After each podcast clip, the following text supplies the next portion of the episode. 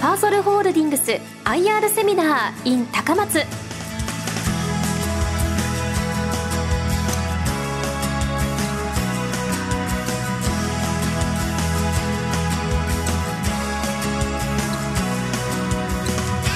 この時間は12月2日に高松で開催したパーソルホールディングス IR セミナーの模様をダイジェストでお送りします。この番組は証券コード2181東証プライム上場パーソルホールディングスの IR 活動の一環としてお送りします。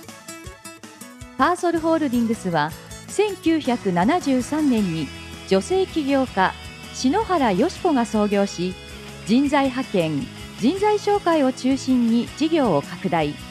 業界最大手の一角となりました。2023年5月発表の中期経営計画2026では配当成功をおよそ50%に引き上げ株主還元を図るとともに年間利益成長率2桁を目指しています。それではご紹介しましょう。証券コード2181東証プライム上場。パーソルホールディングスグループ財務本部 IR 部部長の大久保隆さん。パーソルホールディングスグループ財務本部 IR 部 IR 室エキスパートの牧重信さんです皆様拍手でお迎えください聞き手は兜町カタリスト桜井英明さんでお送りします大久保さんよろしくお願いよします。ろしくお願いいたしますちょっと始まる前にですね、はい、聞いてみようと思うんですよ。はい。パーソルって知ってた人どれぐらいいます？パラパラっと大久保さんいますよ。6名、嬉しいです。嬉しいですよね。6名は嬉しいですね。どうもありがとうございます。実は、先ほど、なんでパーソルって聞いたの？あの、知ってる方ってお聞きしたかと言いますと、実はパーソルっていう名前よりも、ここの下に書いてあります、この派遣事業をやってます、テンプスタッフ。テンプスタッフって聞いたことある方、ちょっと手を挙げていただいて、大久保さん、えらい違いがあります。あありがとうございます。えっ、と、じゃあすいません。えっ、と、 doda って今のコマーシャルやってますよ。 doda って言って、あの、ご存知の方。あ、やっぱりそうですね。大久保さん、はい。パーソルが一番知名度低いんですけど。あの、パーソルが1とすると、 doda が3ぐらいで、えっ、と、添付スタッフは5ぐらいですね。実は、あの、サービス上いろんなブランドを持っております。で、ブランドが先にこう浸透しちゃったがためですね、会社のちょっと知名度が低いっていう、ちょっとそんな状態に陥ってるのかなと。実はあの、パーソルっていう会社には、えっ、と、約4万人の従業員がいます。そして派遣をする方、年間12万人ぐらい、実際に登録されている方って15万人ぐらいいます。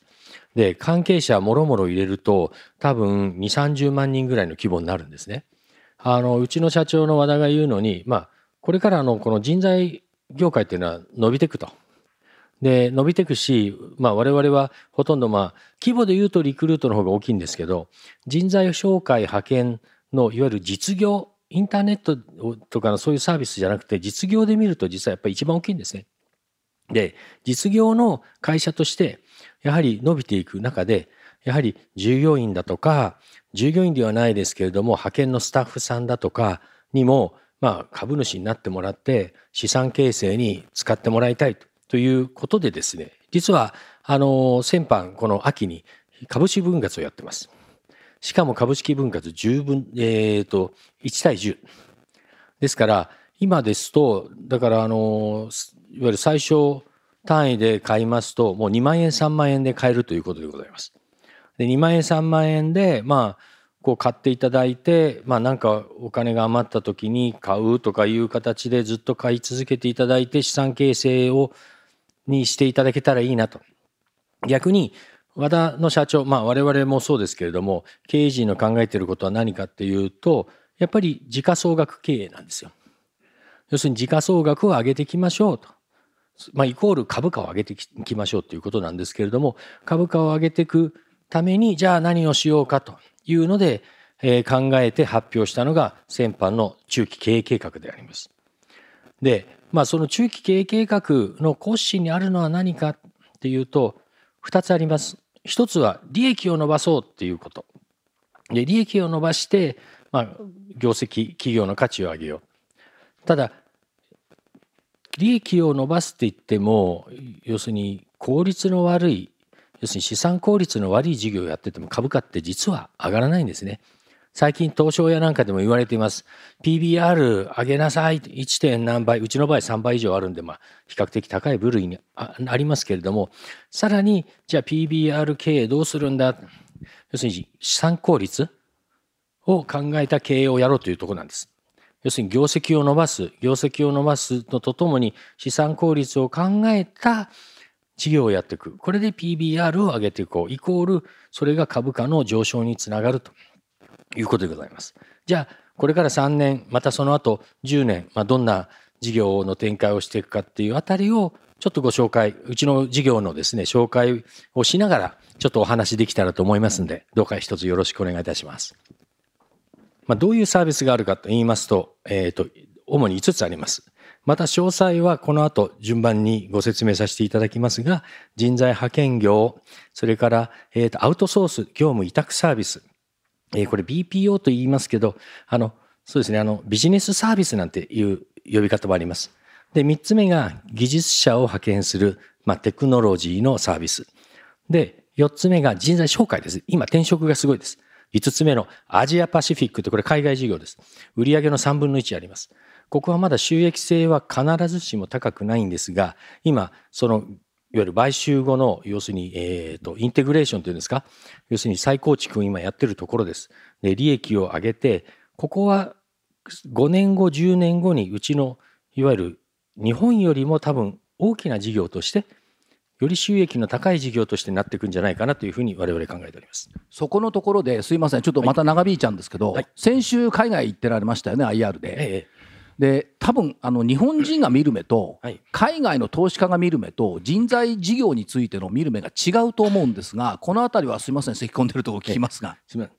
あの私も行ってですねびっくりしたのはいやあの、まあ、最初に最初というのが最後の10分ぐらいでいつも聞くようにしてるのはあの今日ね、説明させてもらったけど実際ミーティング良かったかどうかで僕がいい仕事してるかどうかっていうのをそこで通知表をもらおうといつも思ってるんですよ。であとはなんで今日ミーティング受けてくれたの？なんで今日会ってくれたの？でこの2ついつも聞くようにしてましてね。で言われたのはあのいやいや実はあの日本の人材業界っていうのは非常に興味を持ってると。であのまずあの人口動態もあるしいろんなあのじあのいわゆる労働市場が変わろうとしているとその中で要するに今一番伸び伸びてるのはその人材紹介。要するに転職を促すあの紹介する事業が一番伸びてるんです。これ市場でも 15%20% 伸びてます。うちでも 20%30% 伸びてます。で彼曰くいや世の中ねどんな産業を見てもほっといても20%伸びるような市場なマーケット経済マーケットなんてないんだよと。でそこでさらにリードしてるのがパーソルだと。だから面白いんじゃないかなとと思ってみたら株価下がってるしなんか安いしこれちょっと一回ちゃんとキャッチアップしなきゃいけないなと。まあそんな感じでございます。ですから日本だとなんか労働あの労働市場の会社っていうのはなんか景気が良くなると上がって悪くなると下がってみたいなあの動きするんですけれどもあの海外だといわゆるまあ投資尺度から見てですねまあ長期にわたって投資に値するのかそれあの信頼できる業界か伸び続ける業界かどうかということその中で相対的に強いかどうかやっぱりこの2つでやっぱり投資の判断されると思います。ありがとうございます。続けていただきましょう。はい。ということで、私ども、えっ、ー、とですね、えー、仕事をしたい、仕事を探してるっていう個人の方、これを、えー、求職者と呼んでます。あの、仕事を求める人、まあ、個人ですね。B2C の仕事です。もう一つはその反対側に、えー、そういうあの従業員もしくは派遣の人として雇いたい人、労働者を求める人、これを求人者って言いますけども、ほぼあの企業、また地方自治体とか公共団体なんですけども、ほぼが法人でございます。そこの間で、えー、人々をマッチングするというのが我々のなりわいでございます。で、先ほども申しましたけれども、これまあ女性の創業者がやっておりますけれども、やっぱり女性だったっていうんで、やっぱり感性が豊かでね、やっぱり個人の人も大事にしたい、法人のお客も大事にしたい。で、実はこの人材派遣の業界っていうのは、あんまりそういうことを真面目に考えてやってきた会社ってあんまりないわけです。で、数少ない会社です。ですから人材派遣の会社って結構スタートして10年ぐらいしてまたなんか廃業して辞めちゃうなんていうのいっぱいあるんですよね。結構ターンオーバーもあります。だけどここで実はちょうど今年50周年を迎えたんですけど50年ずっと続けてこられてたっていうのは多分そういう会社のですね方針があったからだと思います。ですから利益もそうですけどもやっぱり人あとお客様を大切にするということを非常に重要視してます。で次に、えーと、じゃあどんな事業か今人材派遣というのがありますけれどもまた詳細言いますけどうちは売上の半分が人材派遣で利益の3分の1がこの人材派遣で一番大きな事業です。で他に4つありますけれども今注目しているのは人材紹介。ここは売上のまだ1割にも満たないんですけれども一番成長率が高いところです。でこれが今今,、はい、今ともう一回確認させてもらっていいですか？はい。売上が1兆2426億円、はい、兆円企業ですよね売上ベそうです。と。で、えーと、伸び率が、えーと、全ての業種にわたって業あの業態にわたってプラス、はい、というところですんで、はい、大きい会社なんですよ。そうです。実は。そう実は。そうなんです実は。だこれからもっとパーソルさんを知ってもらおう。多分多分、ね、今日出てくる会社売上1兆円の会社ってあんまなないと思うんはい、だからそういう意味ではねあのすごい会社さんっていう理解でいいと思うんですね。あのそういう意味ではあのそうです。実は売上1兆円って結構大きな会社でございましてですね。あのそんな会社の割には上場している会社としてあまりこう認知されてないっていうちょっと寂しいところでございますね。ちょっと一つよろしくお願いいたします。はい。で、これが今中期経営計画各事業ごとの売上と利益なんですけれども、これ一番下のちょっと薄い水色のところが人材、えー、派遣です。まあ、売上の半分ぐらい。利益でもまあ3分の1ぐらい。で、見ていただきますと、まあ、5500が6000億ぐらいになって、利益が260が310って、まあ、1.5倍ぐらいになる。まあ、順調に伸びてきます。でも一番大きな変化があるのが山吹色のとこです。濃い黄色のところ。で、売上で見ると、まあ、あの、1000億が1400億。でも利益が、これあごめんなさい。あの、そうですね。利益が200億が270億。約1.5倍になります。で、これはまだこの後も続きます。一番の成長ドライバーは実は人材、えー、紹介です。今で先ほど見ていただいたデューダ。あれコマーシャル。人材紹介のコマーシャルですけれども、ここが一番、あの、業績を伸びる、あの、伸ばすですね、あの、ドライバーになります。で、あの、人材派遣で言うと5000万で、えっ、ー、と、我々ですね、シェア7.5%しかない。この中で、まあ、あの、一応、リクルートさんと、えっ、ー、と、大体1位をこう、しのぎを削ってるけど、まあ、うちの方が常にちょこっと先行ってナンバーワンを維持しているというところです。で、この市場ですけれど、あの、そこそこ一桁の、やっぱり前半ぐらいで伸びてます。で、我々としては多分この市場成長の倍ぐらいのペースで伸ばせるだろうなって考えてます。で、この人材派遣のとこ見ていただきますと、派遣者数、これ横ばいのように見えますけれども、実は常にオーダーをフィルできてない状態です。100人が欲しいっていうと実はもうそのうち50しか実は人を派遣できてない。常に人手不足である。だからよく巷で人手不足人手不足とか高齢化なんとかってみんな言うじゃないですか。これは本当に切実です。で次に人材紹介参りますけれどもこちらの方はデューダです。ここは今リクルートがトップでパーソルが第2位ですけれどもこのリクルートを今追い上げてどんどんキャッチアップしようとしてます。で市場的にはだいたい年率10%ぐらいただこれはですねあのいろんな数字がありまして15とか20%ぐらいの数字もあります。まあ、ほぼ2桁では伸びているということでございます。もう一個そのじゃあデューダ私たちのデューダっていうのは実はこの一番ボリュームゾーンって言ってますけど人口の多いとこですねここでものすごく強いです。でここでのシェアって一番なんですけどもでさらにそこより高いハイエンドに今シフトし始めてるというところです。でうちの会社っていうのはやっぱり資本力ありますからなんかこう競争してやっていくって言うんです言うよりも後からじわじわ攻めてってでちょっとくたびれてきた人たちが市場から撤退していくとこをシェアを取っていくみたいなそういうあの比較的マーケティングの仕方します。そうやってこの真ん中のところのシェアも取ってます。さらにハイエンドのところも同じようにどんどんシェアを上げていこうというふうに考えております。で、えー、一つこれが重要なあのポイントです。パーソルの強いところは何か。もうこれはワンストップで人材関係のサービスを全部提供できるというところです。要するにパーソルに相談してくれたら個人の人でも法人の人でも例えば人が足りないんだこういう人が欲しいんだ例えば会社からするとこの派遣でくれって言ったんですけど派遣じゃいないよあでも実は派遣でもらってたんだけどやっぱりちょっと順調に立ち上がってきたからパーマネントで欲しい従業員として欲しいっていう時にあいいですよじゃあこのじゃあ別の人この人紹介しましょうなんていうスイッチがですねすぐできる。個人からしてもいや、ちょっと仕事探してんですよ。で、派遣でなんかこんなことやりたいんですけどね。で、なかなか決まらない。決まらないけど、ここで従業員でパーマネントでしてほしいって言ってるけど、どうかな？なんて、あ、そうですか。でも、僕は本当派遣がいい。で、で、気楽な方がいいけど、じゃあもしあれだったら、じゃあ従業員で、なんていうので話が決まったりします。こういうメニューがたくさんあって、お客さん、会社側にも、個人のところにも、いろんなメニューを提供できるというのが、うちの強みでありまして、うちが唯一それをやってるのが唯一パーソルだけでございます。大久保さん、これ、今日の資料の中では要のとこですよね、今の19ページ。そうですね。一つ前のページのこれ。はい、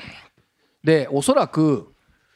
お話の中に出てこないんですけど、採用企業ってずっと継続反復されてると思うんですが、はい、それってやっぱり50年の歴史の中で、うん、御社に対する信頼感が醸成されたからって考えていいんじゃないかなとよいしょしちゃうんですけどどうでしょう？えっとですねあのまあ上場されているプライム企業の約9割が実はうちのお客さんです。それとともにお客さんからのうちに対する評価っていろいろなんか調査とかあるんですけどやっぱりうちナンバーワンです。あとその例えば個人の方ですね派遣社員っているじゃないですかそういう方のアンケートでもやっぱり一番評価が高いのがやっぱりパーソル、まあ、テンプスタッフでやってますけどテンプスタッフパーソルでございましてでそれ何が起きるっていうと,、えーと、例えば他の派遣の業者さんが「いや何々さんこっちでこんなのあるけどどう?」って言った時に「あのいやいやうちパーソルでやるからいいですよこっちで頼みますよ」例えば時給が50円100円違っても彼ら動かないんですよ。それなんでかっていうと、まあ、これうちの本当にノウハウなんですけどそのいわゆる個人個人各会社これ紹介でも派遣でもそうなんですけどそのアドバイザーみたいな人をつけるんですね。でその人に合った本当に合ったこの要するにあの職務経歴表とか履歴書ってあるじゃないですか。あれって何でもかんでも書いてあるけど本当かどうか 本当かどうか分かんないって言っちゃ失礼ですけど、まあ、ちょっとねこう嘘嘘もあるし膨らましてたりとかいうとこもあるじゃないですか。でもそこにあとあのその人間を入れるとそれをいろいろ会話をしてその嘘を見破るっていうのが本当にその人がやりたいこと本当にその人が強いことって見つけ出すんですよ。これをして人を配置するっていうのがうちの強さです。ではちょっと後半の方はですね牧の方にちょっとマイクを渡したいと思います牧さんよろしくお願いします。お待たせしました、はい。どうも、大熊に変わりました、牧と申します。よろしくお願いします。えっ、ー、と、続きましてですね、あの、キャリアの次に、えー、我々の方で行ってますのが、あの、ビジネスプロセスアウトソーシング、先ほど申し上げました、まあ、ビジネスサービスと申しますが、業務を受託するサービスです。今までのビジネスに関しましては、まあ、働き手、働かれる方をご紹介、まあ、もしくは派遣をするというビジネスだったんですけれども、今伸びておりますのが、あの業務をそのまま丸ごと我々の方で請け負います。でその業務を請け負うことによって企業様の方から報酬をいただくという形ですねこの業務は、えー、人の数ではなくての我々の努力によって効率化していくことによってさらに利益率は上がっていくというビジネスでございまして通常ですと受付の業務ですとか総務の業務ですとかっていうのを入れておりますただあの昨今やっぱりコロナとかありましたけどもああいう時皆さん方予防接種いかがだと思うんですけれどもああいった会場の運営設営そういったところを、えー、一気に日本中で人が必要になりましたので、ああいった業務を一気に請け負うのも我々の方はお手伝いをしております。通常あのまあ、そういったなん特別な業務ありますけれども今その通常の業務だけでも成長率の方はかなりありますので我々の方はそこをより注力しているというところでございます。はい細かい会社が我々グループの方でもあったんですけどそれを今年から統一いたしまして今業界で5位ですかねこれからより効率化していって上のところを狙っていければなというふうに思っております。続きましてがテクノロジー SBU ですね。先ほどあの冒頭に CM の方を流させていただきましたけれども、こちらの技術者の派遣でございます。あの、まあ、技術者派遣と申し上げますと、工場の LINE の方に技術者の方を派遣するという事業というふうに思われる方非常に多いんですけれども、まあ、先ほどの CM にあった通り、我々の方はあの技術者ですね、本当テクニカルな方々をえ採用することによってでご自身たち教育を我々施しましてそこをいろんな企業様メーカー様ですとかところに派遣をして、え一緒に開発に携わるような方々をご紹介したいというのをしております。これ先ほどあの大久保の方申し上げましたが今年500人ほどの新卒の方を採用いたしまして彼らも今10月からですかねほぼ100%いろんな企業様に行きまして業務についているというところでございますんで、まあ、ちょっとここはあの先ほど申し上げた今回の中継の中で、えー、3年間かけてとにかく人を今採用をして教育することによって強い我々技術者集団を作るっていうところが今回の中継のテーマでございますのでそこでは力を入れております。はいえ、先ほど申し上げたアジアパシフィック事業ですね。ここは、はい、あの、まあ、売上の方は我々グループの約3割ほどがございまして、主に、えー、オーストラリア、あとシンガポールを中心に人材紹介ですとか、あとはファシリティマネジメントと申しまして、あの、業務のメンテナンスとか施設管理とか、そういったものを、えー、請け負っております。はい。でですね、まあ、これはあの、全然日本よりもまだ、やっぱりアジア、の方は労働力も豊富ですし人材の流動性も高いものですからそこが我々としてはやっぱビジネスチャンスなのかなというふうに思っております。でそれぞれあの新興国あのシェアを持っておりまして例えばまあシンガポールですとかマレーシアオーストラリアベトナムですとか、まあ、これからまあ伸びてるところですとか先進国含めてそれなりのマーケットでの地位を持っておりますのでそこをまあやらにさらに伸ばしていくというところもありますし今ちょうどシンガポールのこの間先ほどあの海外の方に行きましたとお伝えしましたけど空港にもパーソルケリーという今一生懸命ブランディングの広告も出しておりますんでもし海外に行かれる方がいらっしゃいましたらぜひぜひご覧になってくださいでここからがまあ皆さん方一番気になさるかもしれませんけれども、まあ、株主様への施策とあと業況ですね。あのまあ申し上げております通り2026年の3月期におきましては約年間平均成長率が8%の売上の成長を目指す中継を出しております。まあ、1兆5500億ですね。で、利益の方に関しましては、調整後 EBITDA という形で、まあ、キャッシュがどれだけ残るかというところで、約1000億というところです。で、そこをまあ目指して、この3年間の中継を5月に発表させていただきました。あのまあこれちょっとご覧いただきましたあのコロナのところですね21年3月期とかっていうところちょっと下がってるように見えるんですけれどもここはあの、まあ、通常の企業さんですと相当のインパクトがあったと思うんですけれども我々先ほど申し上げました通り総合人材サービスっていうところでございまして、まあ、派遣の事業とかっていうのはコロナがあっても非常に強かったんですよ。それとあとまあ BPO ですね業務ケアのところで、えー、皆さん方の、えーご依頼も非常に多かったというところがありましてそういったところで、えー、何でしょう世の中の動きに対してその時々で影響を受けるものもあれば逆に支えるもの貢献するものもありますのでそういった意味では総合人材サービスとしての強みがある会社なのかなというふうに思っております。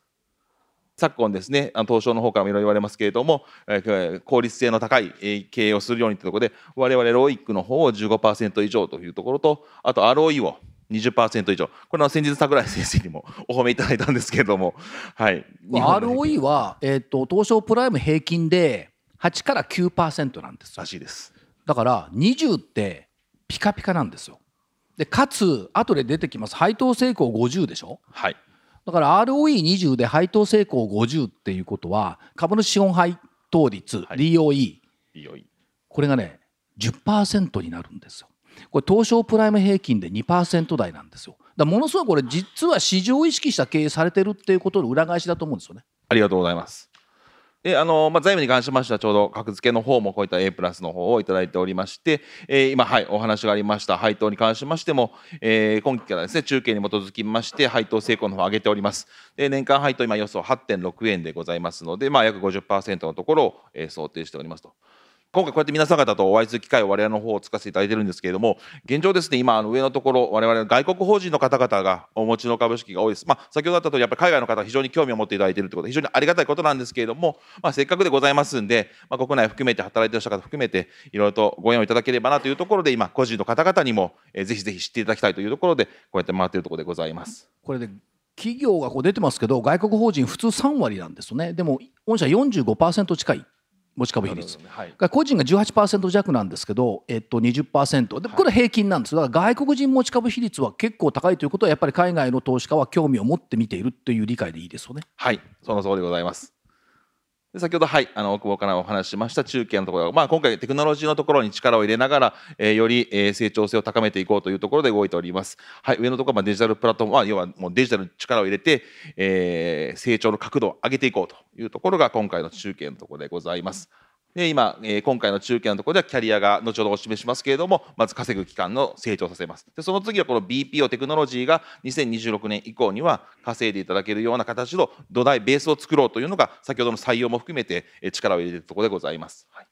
こちらの方がま数字の比較でございまして、え前期、え2023年3月期は、え売上の方は1兆2000億だったんですけれども、申し上げました通り1兆5500億。で、売上構成に関しましては、約1000億のところを2100億まで伸ばしますというところが今回の大きなところでございます。はい。で、もちろんスタッフィングのところに関しましては積み上げていくという形でございます。あ、CAGR 出てますね。はい。すいません。ここはちょっとスペースの関係で、はい、CAGR させていただきました。で、えー、こちらの方はグループ全体で約10%のえー、利益のところを、えー、目指しましょうというところで大きく、えー、200億の、えー、キャリアの事業が、えー、3年後には約430億を稼ぐような力になれるようなところで今投資をしています。えー、なんで、まあ、直近で申しますと上期約30%の、えー、前年対比での成長でございます。で先ほどの、えー、BPO におきましても、えー、コロナが抜け落ちた後でもコロナを除いてですね約14%上の成長しておりますので、まあ、比較的順調に成長しているんじゃないかなと思っております。はいこちらの方は財務関係でございます。先ほど申し上げました通り、まあ、ROIC、ROE を意識した形で進めていきます。あと、配当成功、株主還元とも得ております。はい。で、こちらの方がまあ株価ですね、ちょうど、えー、15年前ですかね、にあの今のパーソルホールディングスという形で上場しまして、約10倍ちょっとというところで今、失業しています。まあ、時価総額大体5600億ぐらいだと思います。はいで、こちらはまあ最後になってきましたけども、グループの原点が篠原がおりまして、まあ、当初、あの、働く女性が働く機会を作りたいというところで我々創業いたしました。で、まあ、昨今時代の流れもありまして、まあ、若い方、男性、そしてご年配の方含めて、いろんな方がまだ働きたいという方々いらっしゃいます。そういった働く機会を、えー、今の時代は我々がまた作り出す。そしてそこの機会を提供するっていうところを会社の思いとして今事業を行っております。はい、以上でございます。すいませんでした。ありがとうございました。ありがとうございました。パーソルホールディングス IR セミナー。ご出演は証券コード2181東証プライム上場。パーソルホールディングスグループ財務本部 IR 部部長の大久保隆さん。パーソルホールディングスグループ財務本部 IR 部 IR 室エキスパートの牧重信さん聞き手は兜町カタリスト櫻井英明さんでお送りしました。大久保さん牧さんどうもありがとうございました。皆様大きな拍手をお願いいたします。